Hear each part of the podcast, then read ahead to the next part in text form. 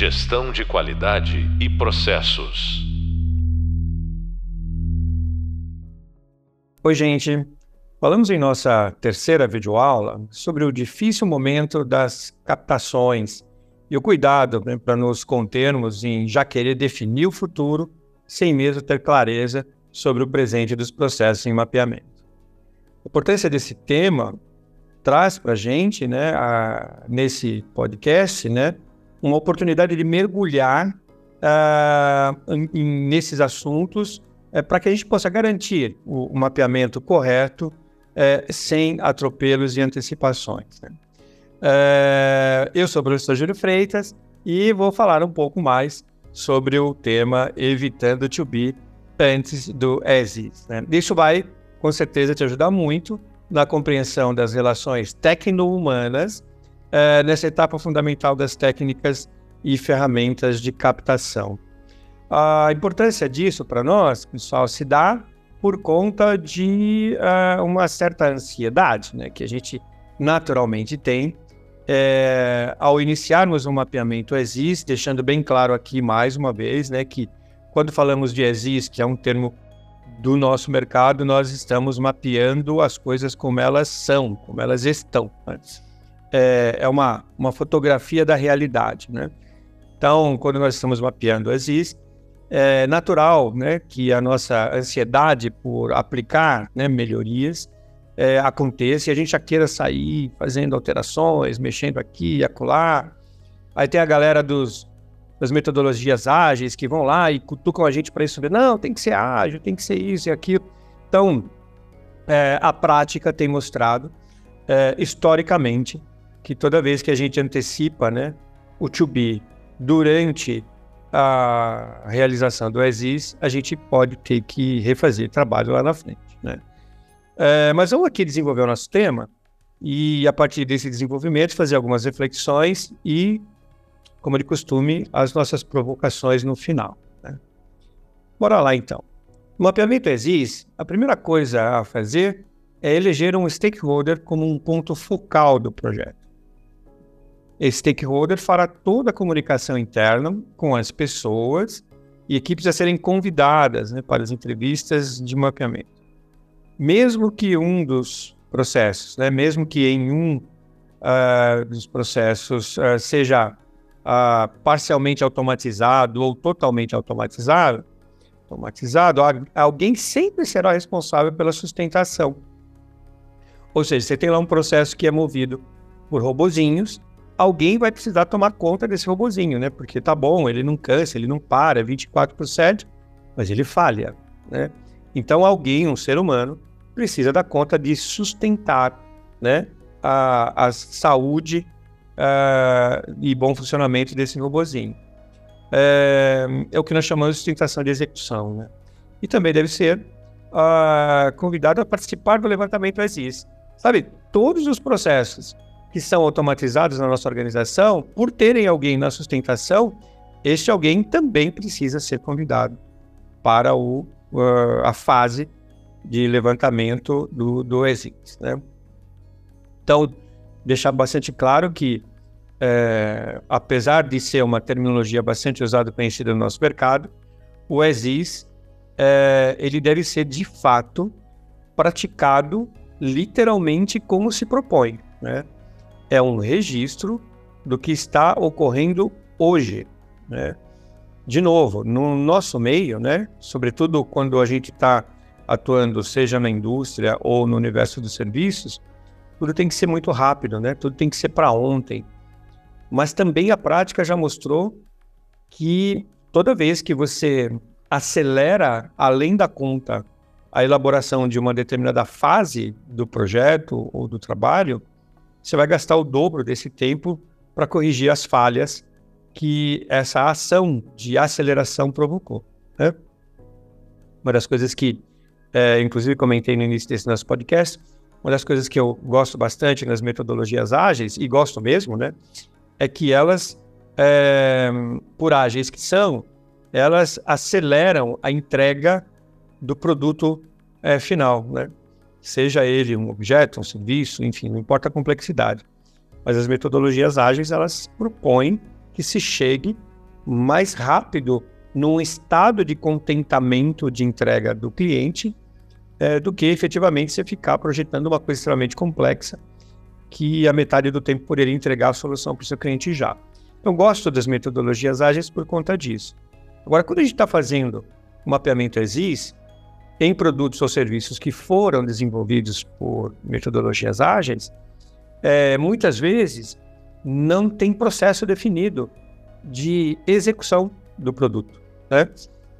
Não tem, é, o produto não para de pé por muito tempo, porque seja qual for o produto ou serviço, já falei né, sobre isso, inclusive em outros podcasts com vocês, é, tem a sua complexidade, tem os seus sistemas de suporte né, para que os processos possam acontecer. E quando a gente entrega um produto acabado, mas não modela os processos de execução né, é, permanente desse produto acabado, ele não para de pé, né? Ele fica no protótipo e muitas vezes na linha zero, que é feito de uma maneira talvez artesanal, é, mas nós vamos precisar, sem dúvida nenhuma, quando a gente fala de mapeamento existe, ter com clareza tudo aquilo que nós de fato temos de execução de processos, de inteligência de processos e como estamos executando, inclusive para identificar as deficiências, os riscos, as falhas, as faltas, né? para num momento posterior tomar as iniciativas e tratativas é, de correção, por exemplo.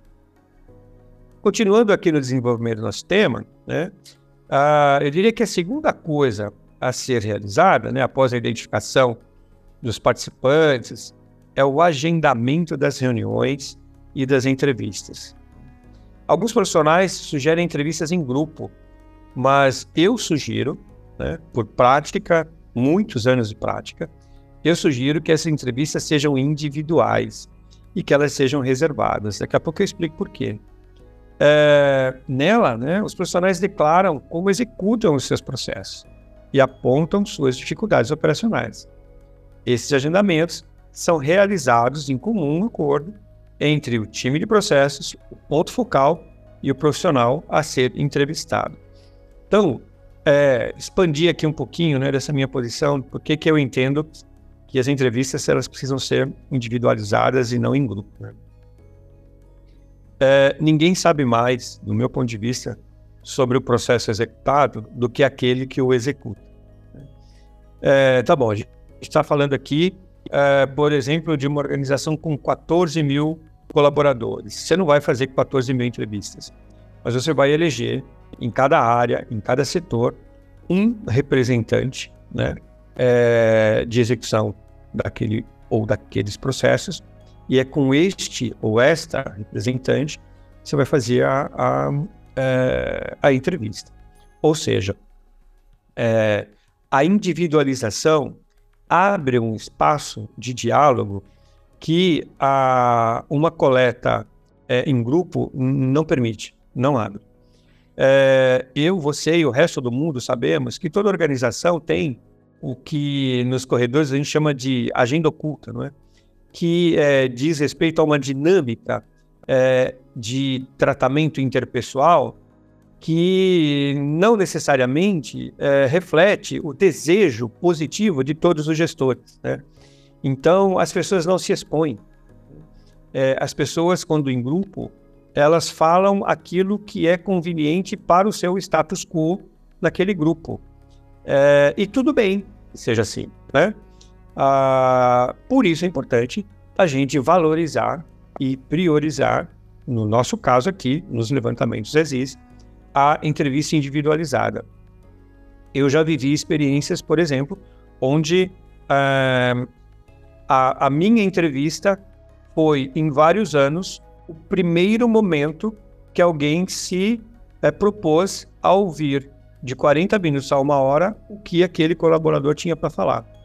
Né? Ele comentou comigo, disse: é, Júlio, nunca alguém sequer perguntou o que eu pensava sobre aquilo que eu faço.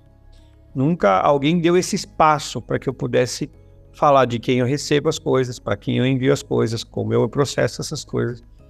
E aí, é, é importante que, neste momento, é, nós, profissionais de design de processos, tenhamos sensibilidade, empatia, para de fato ser esse espaço de audição, né? Do que aquele colaborador, aquela colaboradora tem para falar.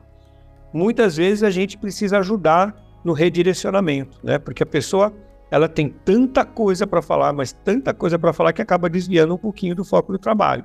Mas aí com sensibilidade, respeito acima de tudo, a gente traz né, para o pro, pro nosso foco é, a condução da, da entrevista. Né? Bem, é, também porque que é importante a gente ter, uh, antes né, das entrevistas, um ponto focal na empresa é, onde a gente vai desenvolver o trabalho de design de processos. Porque este ponto focal, que é uma única pessoa, é que vai noticiar nas equipes, nas áreas, nos setores, que haverá um agendamento de entrevistas. Porque às vezes você trabalha dentro da organização, você é da área de qualidade ou do setor de processos. Então não tem corpo estranho, não tem novidade, né? Todo mundo, inclusive, já sabe quem você é. Mas muitas vezes essa atividade é feita por uma consultoria, um escritório externo de processos. No caso da minha organização, por exemplo, né? nós somos um escritório externo de processos e nós atendemos as empresas que não possuem um escritório interno. Então nós sempre seremos um corpo estranho, né? agentes estranhos àquele meio, àquele universo. Isso tem dois dados, né? principalmente nessa fase do ESIS o dado positivo e o dado desafiador. O dado positivo é que, por sermos de fora, é, nós temos mais tranquilidade de buscarmos informações que, se fôssemos funcionários das empresas, talvez nós não buscaríamos por receio de comprometer a nossa permanência no emprego. Né? Como a gente não tem a preocupação de perder o emprego, a gente tem então essa liberdade de fazer perguntas, é, abrir possibilidades de exposição de um estado interno, né, de execução dos processos, de oferta de recursos, que só mesmo sendo de fora a gente tem liberdade e tranquilidade para realizar. Esse é o dado, essa é a, é a, parte fácil. A parte desafiadora é que como somos externos, é, é muito comum nessa, principalmente nessa fase do ESIS, nós sermos vistos como não consultores, mas como auditores. E como auditores, a gente é, equivocadamente, né, visto pelas, pelos profissionais das organizações, eles acham que nós somos uma ameaça. Né?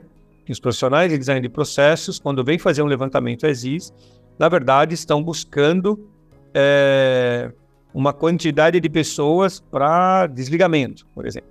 Né? O dado concreto é que está é, tá muito longe disso tudo e quem dissolve essa potencial equivocada impressão é o ponto focal, o stakeholder interno, ponto focal que vai fazer a mediação entre os profissionais de processos e a comunidade interna que será submetida a um levantamento ESIS. Continuando aqui, para que a nossa captação ESIS né, seja realizada adequadamente, é aconselhável o uso de uma ferramenta de captação, né? onde os elementos fundamentais para se entender o que é feito, é, como é feito, né? Estariam organizados nos, como campos a serem preenchidos em um canvas. Né? Então, o termo canvas é tão ultimamente e amplamente né, utilizado. Então, é uma folha com campos cujos é, elementos em cada campo traz né, um roteiro para essa entrevista para poder fazer esse procedimento de captação. É, além disso, né, durante a entrevista de captação é muito comum o profissional entrevistado apontar já, né, na sua percepção, pontos de melhoria. Mas lembra, a gente está fazendo uma captação existe e não propondo um como será, que é a tradução literal do to be, né? Como ficará. Uh, apesar disso, né, a gente tem lá no Canvas um campinho para fazer essas anotações. Você vai ver isso nas nossas videoaulas. É, mas ela não é o objeto desta fase da atividade. Né? Porém, você não deve recusar ouvir. A pessoa está trazendo aquilo que, na visão dela, literalmente configuraria uma melhoria daquele mapeamento que está fazendo. É, no momento em que a gente diz, não, não, não, essa agora não é a hora, você pronto, né, coloca ali uma, um layer, né, uma camada de bloqueio. Então a gente ouve, anota, mas a gente continua perguntando como é feito né, no aqui agora. É, então, como eu estava comentando, né, apesar da gente anotar as sugestões em respeito ao profissional, sugestões de melhoria, é, não apontaremos essas sugestões na compilação final do mapeamento ESIS, porque esse ainda não é o momento. Né? É, o que, que para nós faz uh, não só muito sentido, mas também tem uma, uma grande importância. Uh, quando a gente está entrevistando alguém num levantamento existe, a gente tem que estar tá literalmente uh, numa posição aberta para ouvir, nunca questionar, né? Nunca julgar, nunca se posicionar. Olha, são três coisas fundamentais: nunca questionar, nunca julgar e nunca se posicionar. Nós estamos fazendo um levantamento existe, nós estamos ali para ouvir. E nós temos um roteiro para isso, que é o Canvas que eu mencionei e que você viu é, na nossa videoaula. É, esse roteiro, ele traz é, três blocos fundamentais. O que entra para mim como demanda de execução, o que eu executo e o que sai de mim como entrega dessa execução é, daquilo que foi demandado quando entrou. Então, em termos de mercado, né, a gente está falando de um input, de um do, né, de um fazer, e do to do, e de um output, que é o que eu entrego. É, aparentemente simples, né? O que chega precisa chegar de uma forma clara, de uma forma cristalina, compreensível das fases anteriores à fase que eu executo o meu processo. Uma vez que houve né, essa chegada clara, cristalina, precisa, eu vou ter condições de realizar as minhas operações, as minhas atividades, as minhas tarefas no processo corretamente. Depois eu preciso sair, eu preciso entregar para a próxima fase a minha entrega da próxima fase, ela precisa ser tão cristalina, tão transparente e tão correta como eu recebi antes de processar. Então, não é um simples, ah, recebi, fiz e entreguei. Como recebi? Como fiz? Como entreguei?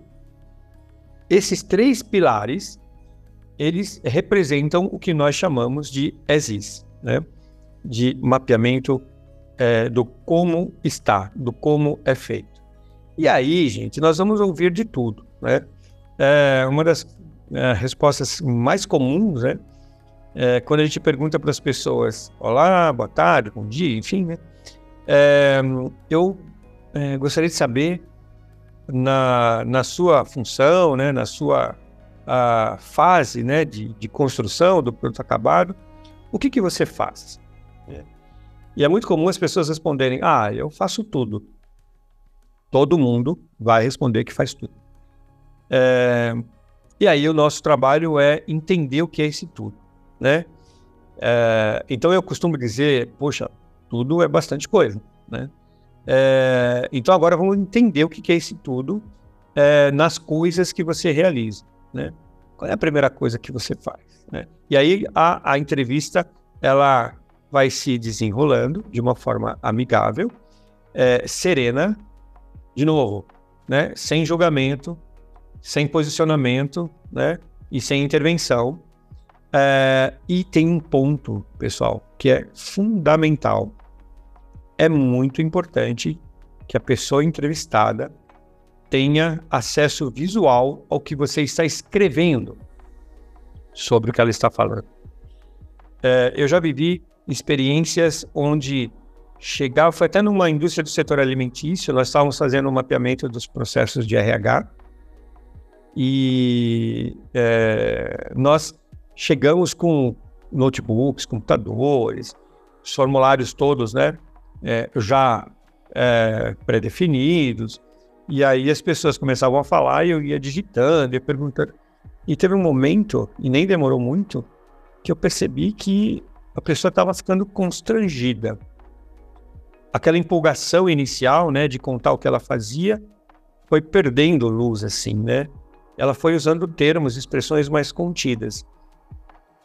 E chegou um momento que eu falei: aconteceu alguma coisa, né? Você está desconfortável? Eu estou perguntando coisas muito rápidas e tudo.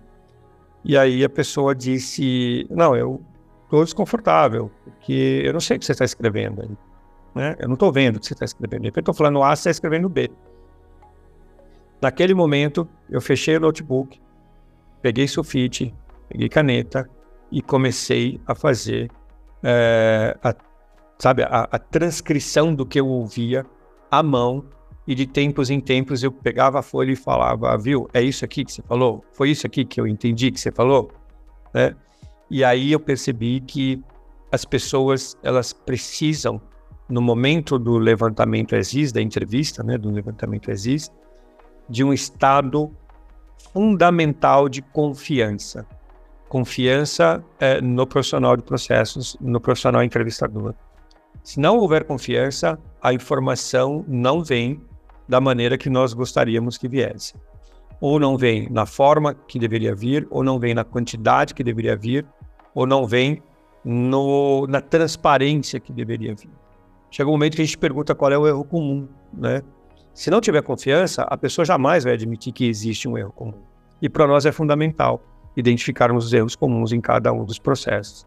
Então, hoje, com o uso das nossas novas tecnologias, a gente é, utiliza como recurso de anotação manuscrita um tablet, uma canetinha, porque depois facilita para a gente, já está tudo no meio digital, mas o tempo inteiro o, as pessoas estão vendo nós escrevermos à mão o que elas estão falando e aí a gente vira o tablet e, e diz, é, pergunta para elas, olha, foi isso aqui mesmo que entendi, que você escreveu, que você falou, né?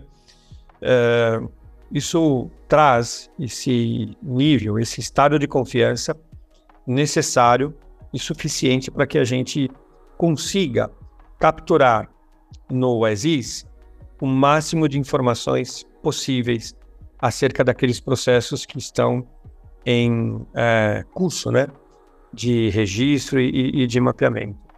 A gente vai encontrar de tudo. A gente vai encontrar, por exemplo, profissionais que sentam na nossa frente e falam assim: Olha, já quero dizer que eu estou aqui na companhia há muito tempo, isso já foi feito, não funciona, ninguém dá o maior valor, o menor valor para quando isso tudo estiver documentado. É, então, são pessoas já com um senso crítico bastante aguçado e que, por algum motivo, não sentiram é, o benefício né, da atividade de mapeamento de um processo. Ou, se houve o benefício, a notícia não chegou nelas. Né? É, e aí a gente cuida para tranquilizar essa pessoa. Né? Então, olha assim, sem dúvida nenhuma, a sua experiência é, é para esse trabalho é de vital importância, até porque você já sabe o que não dá certo. Né? Então, a partir do que você sabe que não dá certo, juntos, vamos construir o que pode dar certo. Então, sempre de uma forma positiva, empática, acolhedora e, acima de tudo, respeitosa, porque nós estamos falando com profissionais. É, essa fase do mapeamento existe, é, dá para nós a oportunidade de enxergarmos o ser humano que existe naquele profissional, de lermos um pouco das suas angústias, né? é, de eventualmente não ter oportunidade de falar o que ele está vendo, que pode ser diferente e melhor, mas até então talvez não tenha tido espaço. E, sobretudo, é, a gente ser um ponto de referência e confiança para esse profissional para uma construção colaborativa a partir desse mapeamento existe. Então, é deixar claro que se a gente tiver a oportunidade de melhorar, essa oportunidade de melhorar só vai conseguir é, se estabelecer a partir de um mapeamento da realidade, do aqui e agora, do hoje, para evidenciar tudo aquilo que está acontecendo, como está acontecendo, por que está acontecendo, é, para que a gente tenha aí sim fatos, registros que justifiquem tratativas e sugestão de melhorias posteriores de forma colaborativa. É muito importante isso. Todo profissional entrevistado precisa sentir que se houver qualquer melhoria, a sua participação foi fundamental. Bem, e para a gente continuar então, né, para a gente avançar aqui nas nossas reflexões, é, vou trazer três provocaçõezinhas, como de costume, e a primeira delas diz assim, né, na prática, qual a maior dificuldade durante uma captação ESIS? É, é muito curioso isso, porque a gente sempre é, sonha, né, com o que a gente chama de caminho feliz. Então a gente sempre acha que os nossos é, agendamentos serão prontamente atendidos. A gente sempre acha que no momento né, da captação todo mundo estará no melhor dia da sua vida, feliz, alegre, contente. É, a gente sempre acha que tudo, exatamente tudo o que é realizado vai ser é, contado para a gente e a gente vai poder mapear isso direitinho e que é, não haverá necessidade de revisão, a gente sempre acha que, uma vez documentado, é, aquele documento já vai servir como um documento não só de treinamento para novos colaboradores profissionais, mas também como é, documento de é, atestado de boa execução ou de excelência de execução para eventualmente uma certificadora avaliar ou uma acreditadora avaliar. Então, a gente sempre acha que não haverá dificuldades né, nos mapeamentos, é, nas captações ESIS. Mas a gente não pode esquecer que nós estamos falando de da gente, de seres humanos.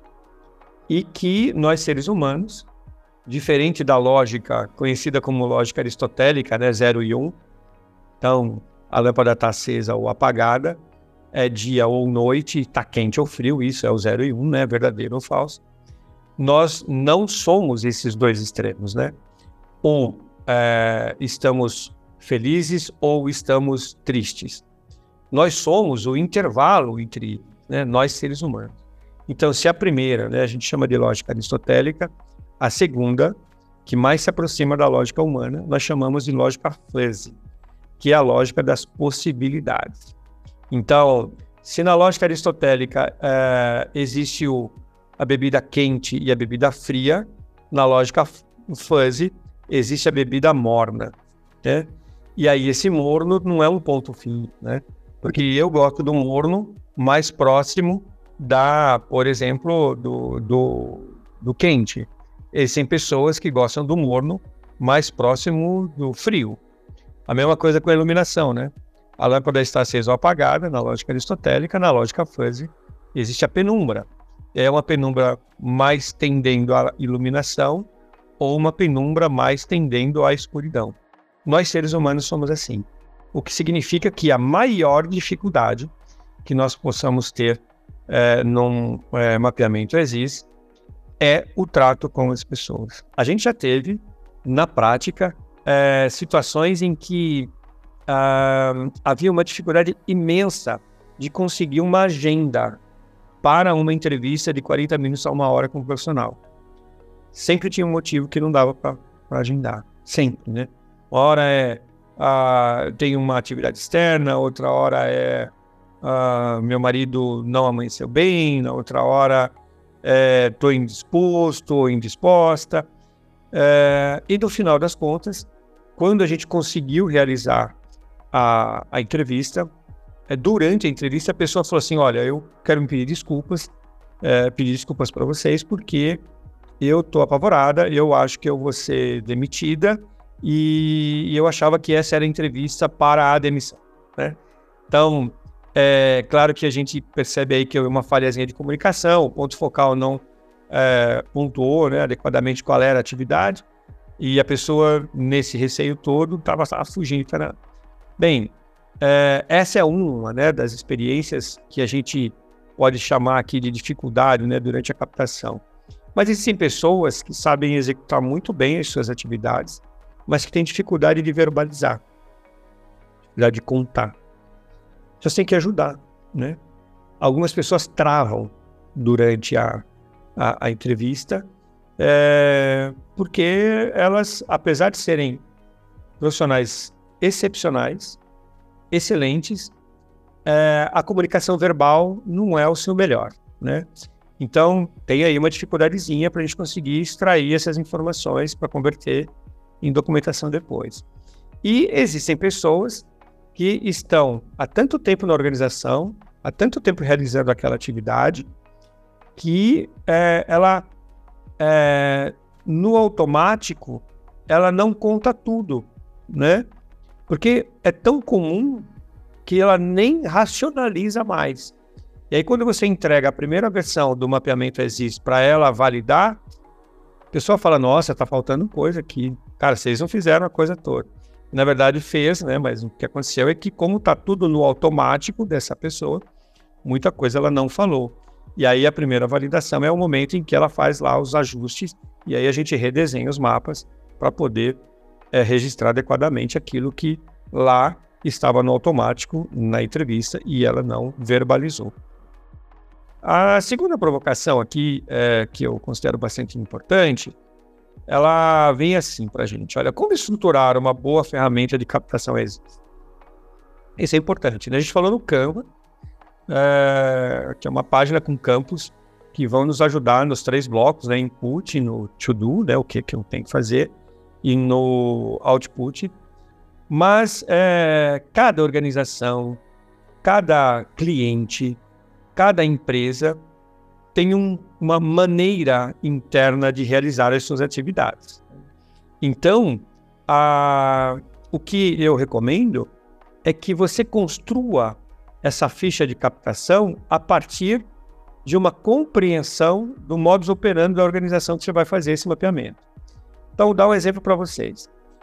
É, existem empresas que na coluna do, do, do input, né, da chegada das coisas, é de que área vem, né, é, a descrição é, de identificação daquilo que chegou para a gente realizar, é, quais são os recursos que é, serão necessários para eu poder dar andamento naquele processo, qual é o tempo uh, estimado para a realização da minha operação, uma vez que eu estou recebendo aquela fase da área anterior.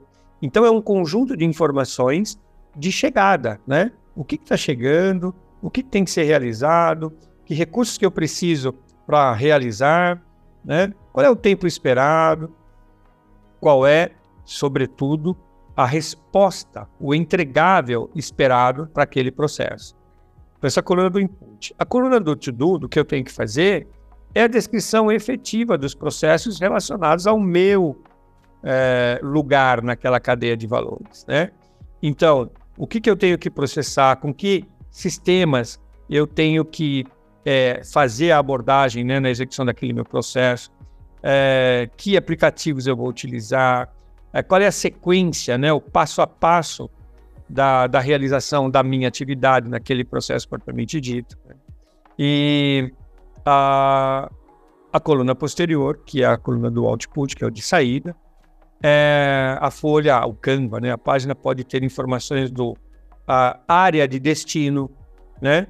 É, a execução que a minha área realizou para encontrar a execução na área posterior, né?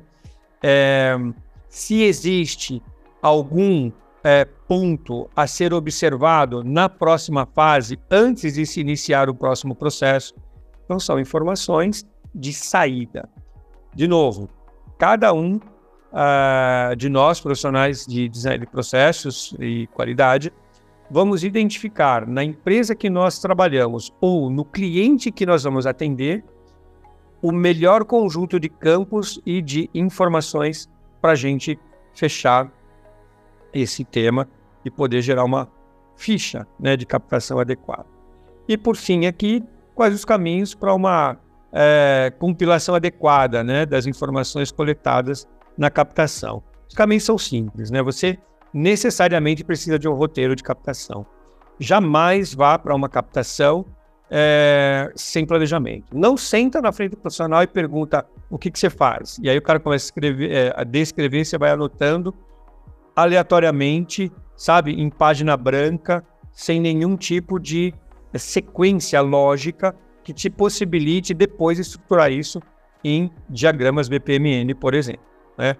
É, isso não constrói confiança, ao contrário, né, revela pouco preparo é, e certamente vai gerar diferentes níveis é, de dado e informação é, de um profissional entrevistado para outro, que vai te gerar uma complicação danada na hora de construir a documentação final. Né? Bem, uh, estamos agora chegando aqui ao fim né, desse nosso podcast. E aí eu quero deixar também alguns pontos importantes que a gente conversou aqui nesses minutos que é, juntos né, pudemos fazer a reflexão sobre o uh, evitando né, o to be antes do exist. A primeira coisa foi a importância da definição de um ponto focal de captação exist.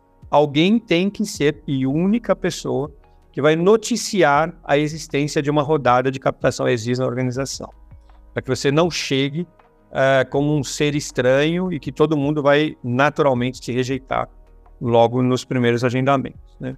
A segunda coisa é o cuidado e, ao mesmo tempo, rigor nos agendamentos né, de entrevistas individuais. Então, é respeitar a agenda das pessoas, mas, ao mesmo tempo, dizer que tem um trabalho para ser realizado e que o agendamento tem que acontecer. Né? E, por fim, a escolha adequada ou estruturação coerente de uma ferramenta de captação, como eu acabei de falar.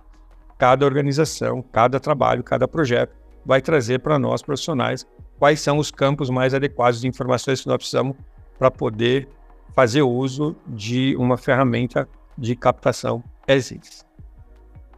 Bem, você acabou de ouvir mais um podcast sobre o tema Evitando to be antes do ESIS. É, eu, professor Júlio Freitas, tive o prazer de refletir com você sobre esse tema e gostaria de anunciar que você pode né, se aprofundar ah, em seus conhecimentos no Hub Leitura, né? através das referências é, que você encontra nos nossos diversos hubs, é, tanto aqui o sonoro, quanto de leitura e o visual, sobre esse tema em particular. No próximo podcast, nós vamos falar sobre a importância do should be, né?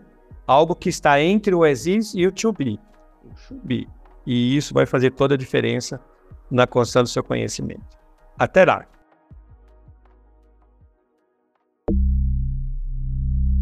Gestão de qualidade e processos.